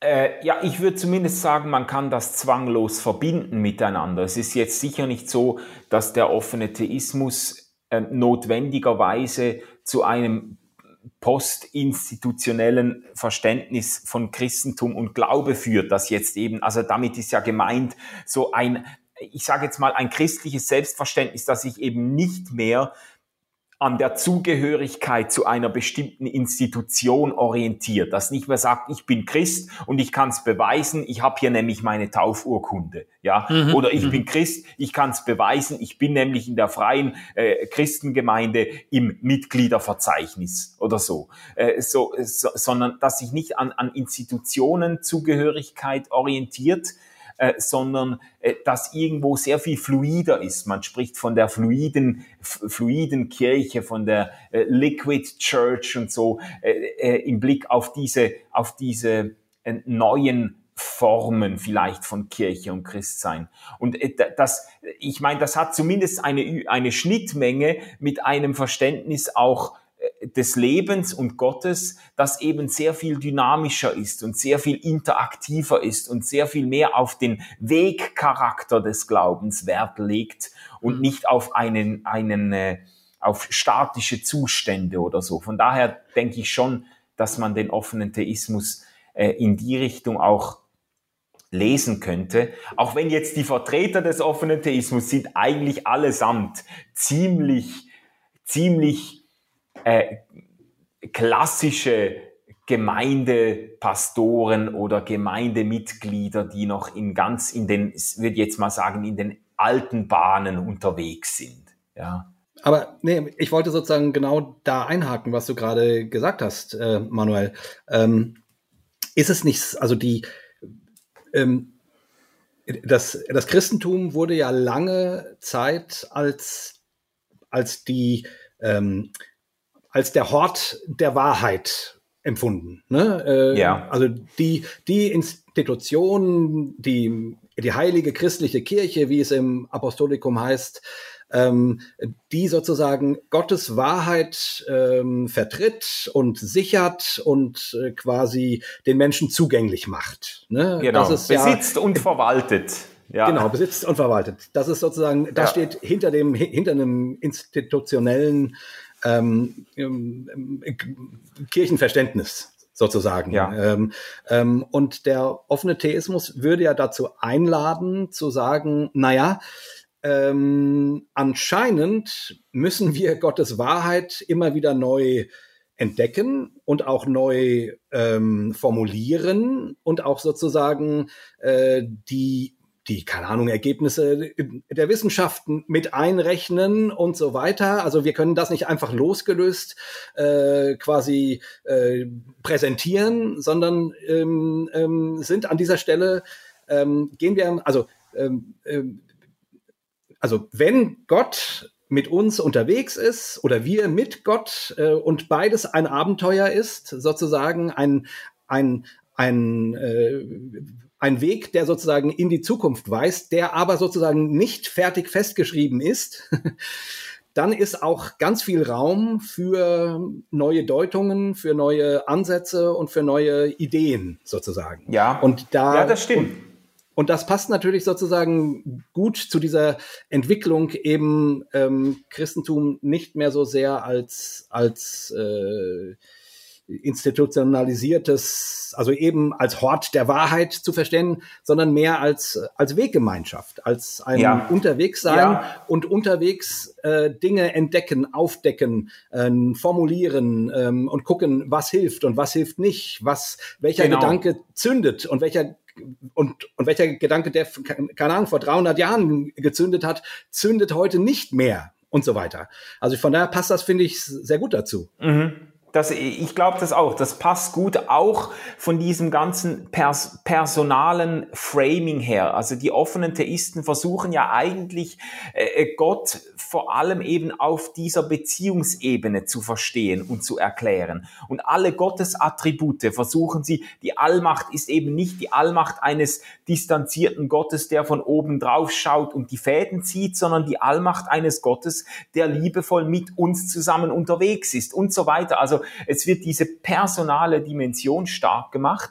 Und das kannst du natürlich auf den Wahrheitsbegriff wunderschön umlegen, weil, weil wir ja dieses absolut, das ist ja der ultimative Brainfuck eigentlich, wenn Jesus sagt, ich bin die Wahrheit. Ja, also ich meine, das muss man sich ja mal auf der Zunge zergehen lassen. Was, was soll das denn sein, wenn eine Person sich als Wahrheit bezeichnet? Ähm, und die, die Konservativen jubilieren dann und sagen, da haben wir es, Jesus ist die Wahrheit, ja. Und haben das, das Gefühl, sie hätten damit irgendwie die, ich weiß auch nicht, die, die, die Wahrheit eines unveränderlichen Evangeliums gesichert. Aber der springende Punkt ist ja, dass eine Person sich als Wahrheit bezeichnet. Und ja. diese Person, die haben wir ja nicht in der Tasche, mit der sind wir ja im besten Falle, sind wir mit dieser Person unterwegs, ja. Und, und die lässt sich auch nicht auf ein paar geistliche Gesetze herunterkondensieren und auf ein paar richtige Sätze herunterbrechen. Es ist ja diese, auch wieder dieses statische Verständnis, dass man das Evangelium irgendwie in richtigen Sätzen ausformulieren könnte für alle Zeit. Und das ist einfach, das, das hm. teile ich überhaupt nicht mehr, ähm, weil ich überzeugt bin, das Evangelium lässt sich nicht, nicht festklopfen auf bestimmte Sätze, sondern muss eigentlich in jeder Generation und man könnte jetzt auch sagen in jedem Milieu, in jeder Bubble, in jeder Subkultur neu entdeckt und neu formuliert werden. Und wenn wir einfach dasselbe sagen, wie wir vor 100 Jahren gesagt haben, dann sagen wir eben nicht mehr dasselbe, weil es heute was ganz anderes bedeutet. Also schon alleine im Blick auf die Transformationsprozesse der Sprache und der Gesellschaft und der Selbstverständlichkeiten und so weiter, kannst du nicht wiederholen, was früher gesagt war. Dann ist es heute ziemlich sicher falsch. Du musst hm. es neu entdecken und du kannst es nur entdecken, indem du mit anderen Menschen unterwegs bist und in einen Klärungsprozess kommst und, und wie du sagst, auch Dinge äh, sich bewähren in deinem Leben und so weiter. Das ist alles eine hochfluide, flüssige Geschichte, ja. Und das Einzige, was konstant ist daran oder konstant, das Einzige, äh, woran wir uns festmachen können, ist die Gegenwart einer Person, und nicht irgendeine Satzwahrheit. Es ist, und das ist erst noch eine Hoffnung, das lässt sich ja nicht aufweisen. Ja? Also woher, woher, woher willst du jetzt wissen, ob wir nicht längst den Boden des Evangeliums verloren haben und aus Jesus etwas gemacht haben und aus Kirche und aus dem Glauben, was komplett weit weg ist und das Gegenteil von dem ist, was sich Jesus eigentlich gedacht hat. Wo, woher willst du, wie willst du diesen Verdacht abwenden? Also hm. wir, wir, wir können das ja gar nicht, wir haben ja keinen Zugriff auf das Evangelium. Ja, wir, wir können das eigentlich nur festhalten in der Hoffnung, dass dieser Jesus, der damals auferstanden ist, mit uns auch noch unterwegs ist. Sonst sind wir verloren in unseren eigenen Interpretationen und Machtspielen und so weiter. Also da bin ich eigentlich sehr postmodern an dem Punkt. Und das gilt ja quasi äh, für jeden Christen, egal ob er, ja. nun, ob er nun konservativ formuliert oder postmodern formuliert. Also weil, wie du das auch schön gesagt hast, quasi, äh, also wenn du dich jetzt an, keine Ahnung, äh, dem kleinen Katechismus festbeißt, so, ähm, dann, dann ist schon gar nicht mehr klar, ob du überhaupt verstehst, was Luther gemeint hat, als er ihn aufgeschrieben hat. So, ja. ne? also ähm, sprich, nicht die Formulierung trägt ja die Wahrheit oder der Satz, ja. ähm, sondern Jesus Christus im christlichen ja. Verständnis. Und ja, äh, absolut. Genau. Aber absolut. Was denkst du denn? Ähm, ich meine, das Christentum ist ja sozusagen äh, in einer historisch sehr spannenden Situation, möchte ich sagen. Ähm, Im Westen geht es quasi gerade unter. Ähm, könnte man sagen, oder nimmt immer mehr an Relevanz ab. Äh, in den anderen Erdteilen, also äh, Afrika und, äh, und ähm, Südamerika und so weiter, Asien, äh, hat es einen riesen Boom ähm, mhm. Und nun sagen immer die einen, ja, wir müssen von denen lernen, wo die Kirche gerade wächst und so weiter. Und die anderen sagen, oh Gott, oh Gott, oh Gott, oh Gott, oh Gott, da kommen wir doch her, die sind doch alle so konservativ und so weiter. Also ähm, ja. wie, was denkst du denn jetzt mal quasi nicht, nicht beim offenen Theismus festbeißend, sondern wo siehst du die, äh, die Entwicklung der Kirche? Was, auf welchem Weg sind wir? Wo, wo siehst du die Zukunft der Kirche? Was? ja, ja, das ist, äh, das ist natürlich eine sehr große Frage, die mich auch umtreibt, muss ich sagen. Ähm, und ich, ich glaube, dass Deswegen wir stelle ich sie dir. ein, ja, ja. Also ich glaube, dass wir uns nicht einfach darin flüchten können, zu kopieren oder ab abzugucken, dort, wo es noch läuft, wo der Bär noch tanzt. Also das, ich glaube, dass das wäre zu einfach oder das wird nicht funktionieren. Natürlich würde ich immer noch sagen, es gibt Grund auch wertzuschätzen, anzuerkennen, was in anderen Teilen der Erde äh, läuft im Christentum, ja. was da an Gemeinden und an Aufbruchsbewegungen geschieht. Und man sollte jetzt auch nicht so, das gibt's ja auch, ich, ich kenne ich kenn das auch aus universitären Kreisen, so diesen diesen linksintellektuellen Snobismus, der dann so auf die südamerikanische Pfingstbewegung guckt und sagt, ja, das sind alles so un, ungebildete äh, äh, äh, Schwarmphänomene und so und das Gefühl hat, da haben wir nichts mehr von zu lernen, weil wir ja intellektuell da weit überlegen sind oder so. Das finde ich auch nicht geil. Also da ja. finde ich, man, man, da kann man sehr viel äh, von überall kann man lernen, wo Dinge aufbrechen sprechen. Man kann auch aus Fehlern anderer lernen. Und gleichzeitig habe ich das Gefühl, wir müssen in der westlichen Welt, in, äh, in Westeuropa, äh, müssen wir eben Kirche und Evangelium und Glaube wirklich ein Stück weit neu entdecken und neu stricken.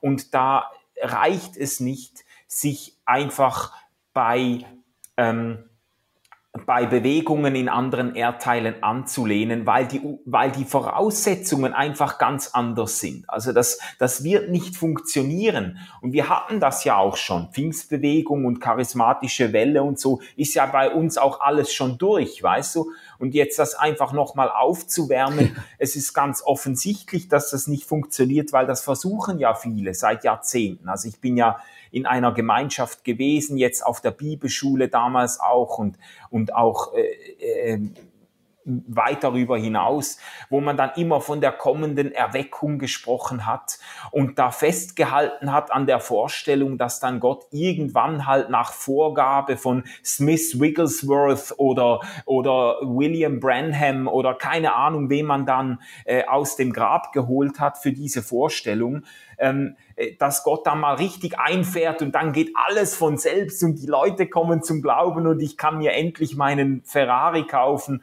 Ähm, da, da, das wird nicht laufen. Das wird nicht laufen. Wir müssen, wir müssen quasi für eine neue Zeit die Dinge auch ganz neu stricken. Und ich glaube, ähm, da, da sind wir jetzt ein Stück weit wieder bei diesem Stichwort postinstitutionelles Christentum.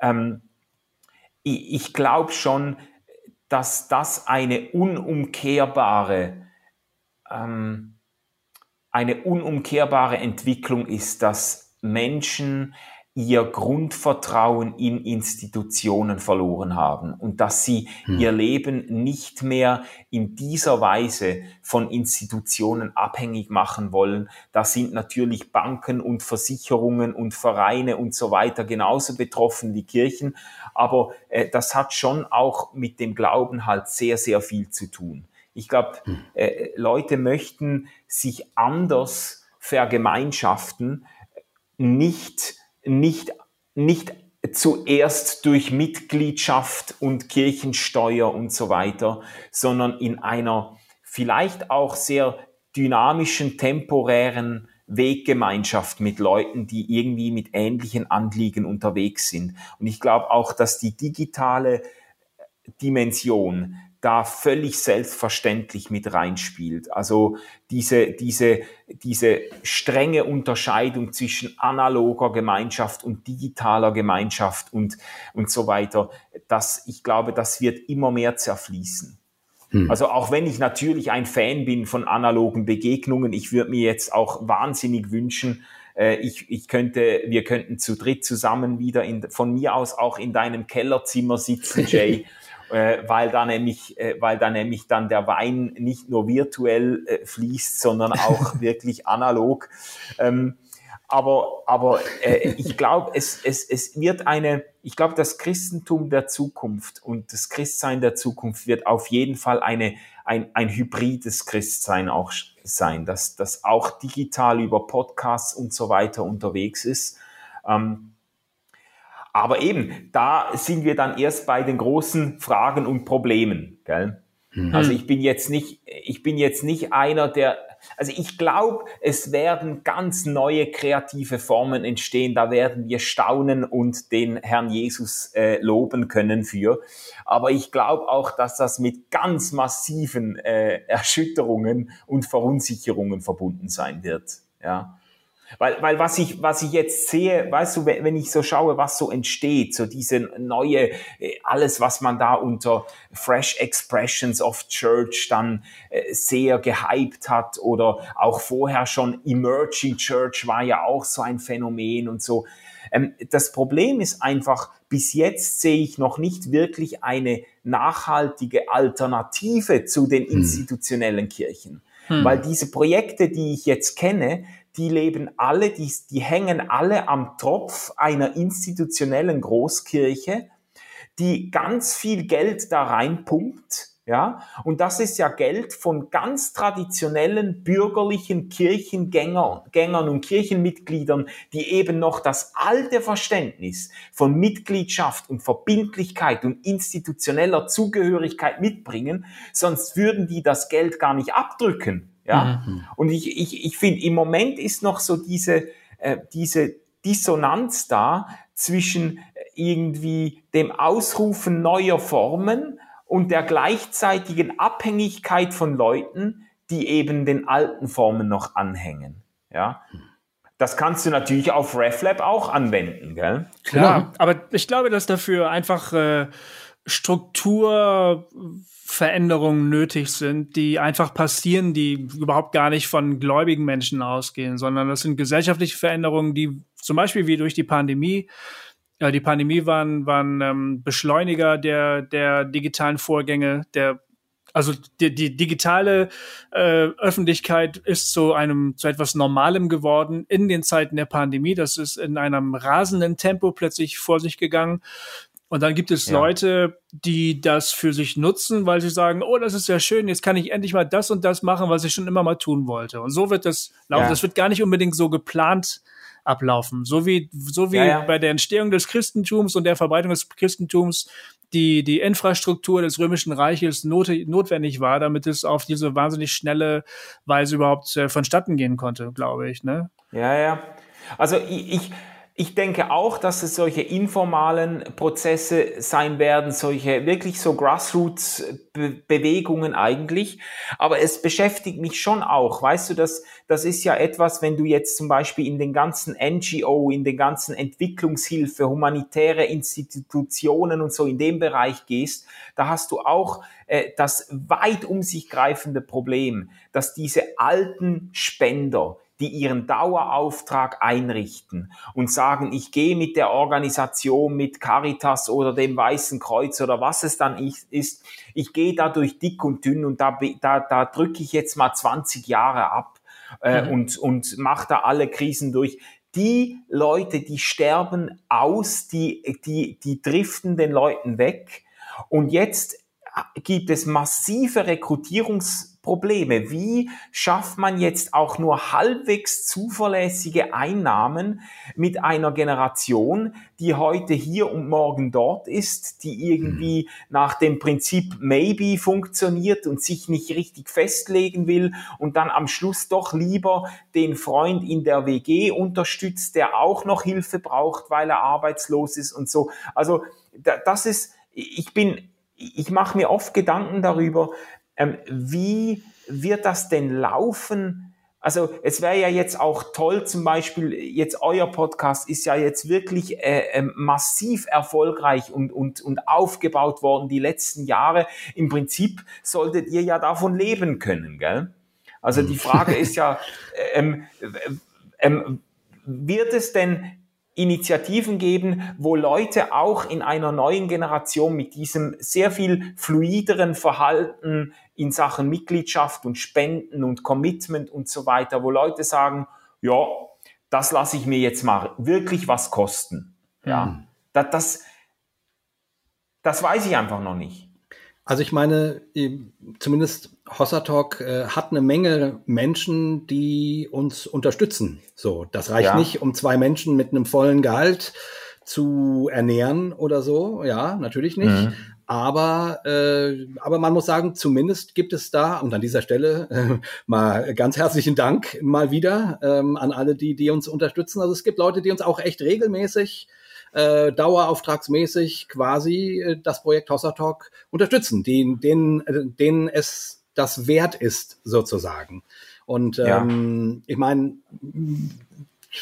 ist zumindest äh, ist da eine Bereitschaft da von Menschen. Die Motive ändern sich und es braucht sehr, sehr starke Motive. Ich denke ja. gerade an das Projekt United for Rescue, wie beim Kirchentag mhm. beschlossen wurde, Leute, wir müssen ein Schiff schicken. Und relativ bald darauf wurde ein Schiff ins Mittelmeer geschickt, das Flüchtlinge rettet. Ja. Ne? Da steckt schon eine ja. wahnsinnige Finanzpower dahinter.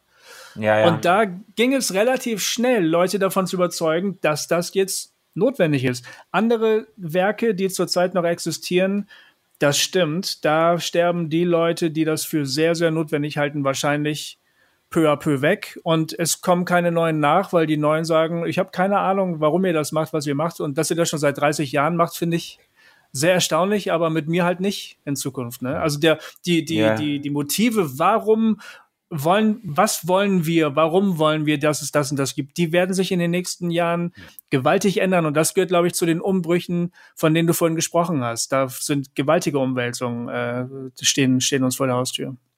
Ich glaube, ich glaube, du hast, du, wahrscheinlich hast du wirklich recht, dass, und, und das wäre ja auch eine düstere, es wäre ja auch eine sehr düstere Zukunftsaussicht, wenn man, wenn man denken würde, dass die Opferbereitschaft und Hingabe von, äh, von Menschen, die sich als Christen bezeichnen, grundsätzlich einfach in den Keller geht. Das wäre ja, ja das, auch wirklich eine sehr das traurige auf gar keinen Geschichte. Fall. Nein. Also man, man kann ja. ja auch verweisen auf diese ganzen Crowdfunding- Geschichten, die da, die da für alle möglichen und unmöglichen Zwecke Tausende und Zehntausende und Hunderttausende von, von, von Euros generieren. Äh, da sind ja auch Leute dahinter, die sagen, jo, das lasse ich mir jetzt mal, mich jetzt mal richtig was kosten. Ja, natürlich. Und wenn man über den christlichen, wenn man über den christlichen Kreis hinausblickt, siehst du Leute, die sich an Bäume ketten, an, an Gleise ketten, mhm. äh, bei unglaublich niedrigen Temperaturen in irgendwelchen Wäldern ausharren, weil sie sagen, die, irgendjemand muss es ja tun. Oder jetzt gerade, wo wir ja. reden, wo die Bundestagswahl noch nicht gelaufen ist, sind einige junge Erwachsenen seit äh, August im Hungerstreik, weil sie sagen, ja. äh, wir wollen erzwingen, dass Politiker mit uns sprechen über die Klimakrise. Da ist ein wahnsinnig hoher, es, es gibt starke Motive, um wirklich sehr mhm. radikale Dinge zu tun. Und das erstreckt sich auch immer noch selbstverständlich auf glaubende Menschen. Die Frage ist nur immer, was löst das aus? Was bewegt ja. mich jetzt, dass ich sage, jetzt greife ich echt mal in die Tasche, weil das muss es geben. Ne? Da werden manche Dinge in Zukunft da sein, die sind jetzt noch nicht absehbar. Andere werden einfach verschwunden sein. Genau. Mhm. Gut, und die, die, und die finanzielle Sache ist ja nur die, nur die eine. Die ist tatsächlich wahrscheinlich wesentlicher, als man sich das manchmal so denkt, weil von irgendwas müssen Menschen leben und so weiter und so fort. Das ist schon klar. Aber mein Verdacht ist der, wir werden, wenn wir an Kirche denken, äh, in der Zukunft wesentlich ähm, kürzer denken müssen, also in kürzeren ja. Zeitabschnitten und, und, schn ja. und schneller bereit sein müssen, Dinge auch wieder sein zu lassen und sterben zu lassen, hm. ne, die dann für eine Zeit lang gut funktioniert haben und dann merkt man, okay, das hat, also es kommt an den Punkt, wo sich was überlebt und so weiter. Und dann muss man gucken, was passiert jetzt Neues. Also ich, mein Gefühl wäre genau dieses, wovon wir gesprochen haben, mit Gott unterwegs sein, könnte ja. bedeuten, dass der Weg eben nicht mehr so klar zu zeichnen ist, wie man das, keine Ahnung, äh, tausend Jahre lang gemacht hat, ne? wo mhm. man gedacht hat, okay, Christen, Christentum funktioniert so und so, ähm, sondern äh, es ist, ähm, äh, ähm, die Welt verändert sich immer schneller, ja, und so wird sich auch die Kirche immer schneller wandeln müssen. Und das tut weh ja. und das ist schwierig, äh, weil, weil man Liebgewonnenes unter Umständen aufgeben muss oder Menschen kommen und sagen, ja, genau wie Gofi das gerade gesagt hat, ja, ist ja schön, dass du das immer noch so super findest. Ich, mir sagt das gar nichts. Ich konzentriere mich mehr auf die Sache und, mhm. und du musst irgendwie darauf reagieren. So, also, ne, ja, das ja. ist, ähm, also, ich glaube eben, du hast das sehr schön gesagt jetzt und ich glaube tatsächlich, dass das Bedrohliche liegt eigentlich mehr halt auf, auf der Seite derer, oder das Bedrohliche ist eigentlich, äh, gilt den Institutionen selber und nicht unbedingt den Christen, die miteinander unterwegs sind. Wenn ich jetzt schaue, die letzten Jahre, ich bin mit einer Handvoll Leuten unterwegs gewesen, äh, Manche davon sind Teil von ICF Basel äh, gewesen und bis heute. Äh, andere sind, sind sonst irgendwie wo beheimatet oder gar nicht. Ich bin jetzt mit Stefan Jüttemeer äh, im RefLab unterwegs, auch geistlich, auch glaubensmäßig. Das ist für mich jetzt alles sehr fluide und sehr beweglich und auch nicht jetzt irgendwie bedrohlich oder massiv verunsichernd.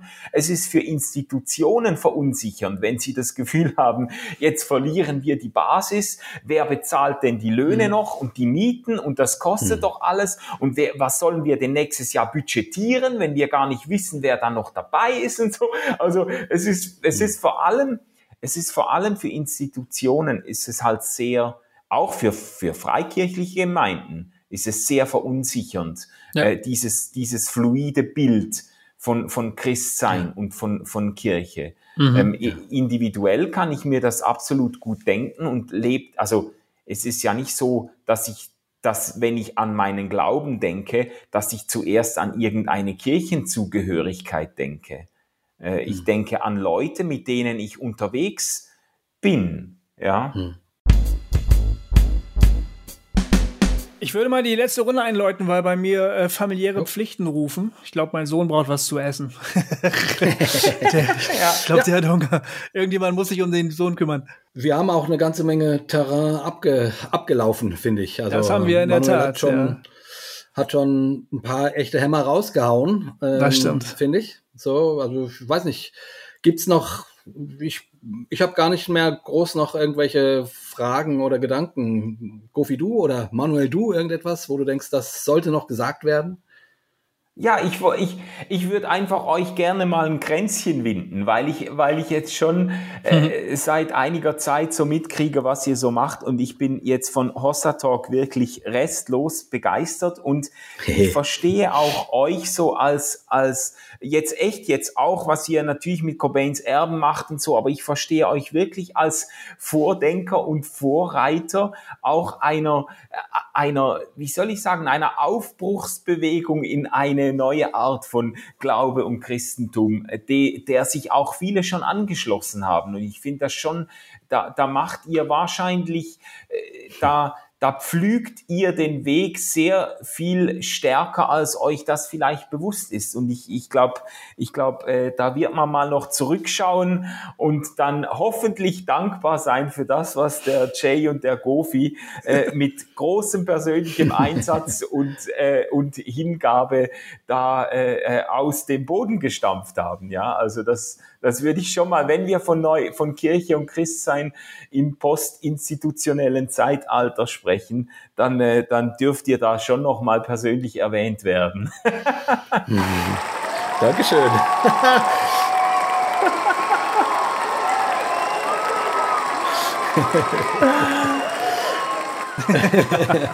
ja, ey, vielen Dank. Das ähm, geht natürlich runter das, wie Öl. Das, äh, das ist, ist schön. schön ja.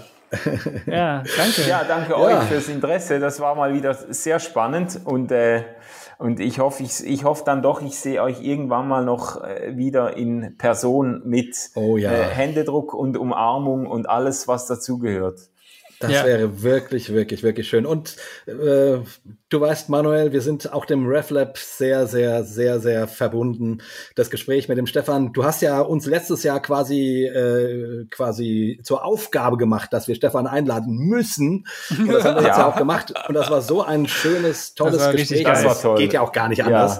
Ja. Äh, also wir sind mit euch beiden einfach auch sehr, sehr gerne freundschaftlich und so verbunden und ja. unterwegs. Gut, und Toll, ich würde mal sagen. Ein neues.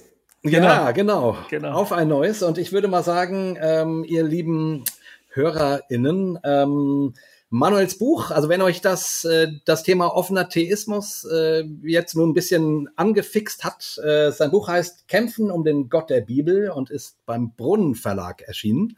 Ähm, schaut doch da mal rein. Ich finde, das ist ein total spannender Ansatz und ein spannender Gedanke, sich sozusagen Gott mal auf so eine Weise zu denken. Also nur noch mal kurz die kleine Werbetrommel gerührt. Sehr schön, ähm, vielen Dank. Und Manuel, vielen Dank für das schöne Gespräch. Und äh, ja, wir verabschieden uns, du kennst das ja, ähm, von unseren tollen HörerInnen. Nix, äh, in 14 Tagen kann man an dieser Stelle sagen, äh, unterhalten sich der Gofi und ich uns über das Thema Dämonen. Dämonen. Geister und solche Dinge und ob das ja. sozusagen heutzutage, inwiefern das heutzutage noch äh, relevante hm, Bilder oder Vorstellungen sind und so. Also schaltet auch dann wieder ein und bis dahin verabschieden wir uns von euch mit einem dreifachen. Dreifachen. Hossa! Hossa! Hossa! Hossa! Hossa! Hossa! Die Synchronizität, die lässt so wünschen übrig, fürchte ich, aber das ist immer. Ich glaube auch. Tschüss zusammen. Hossa Talk. Jay und Goofy erklären die Welt.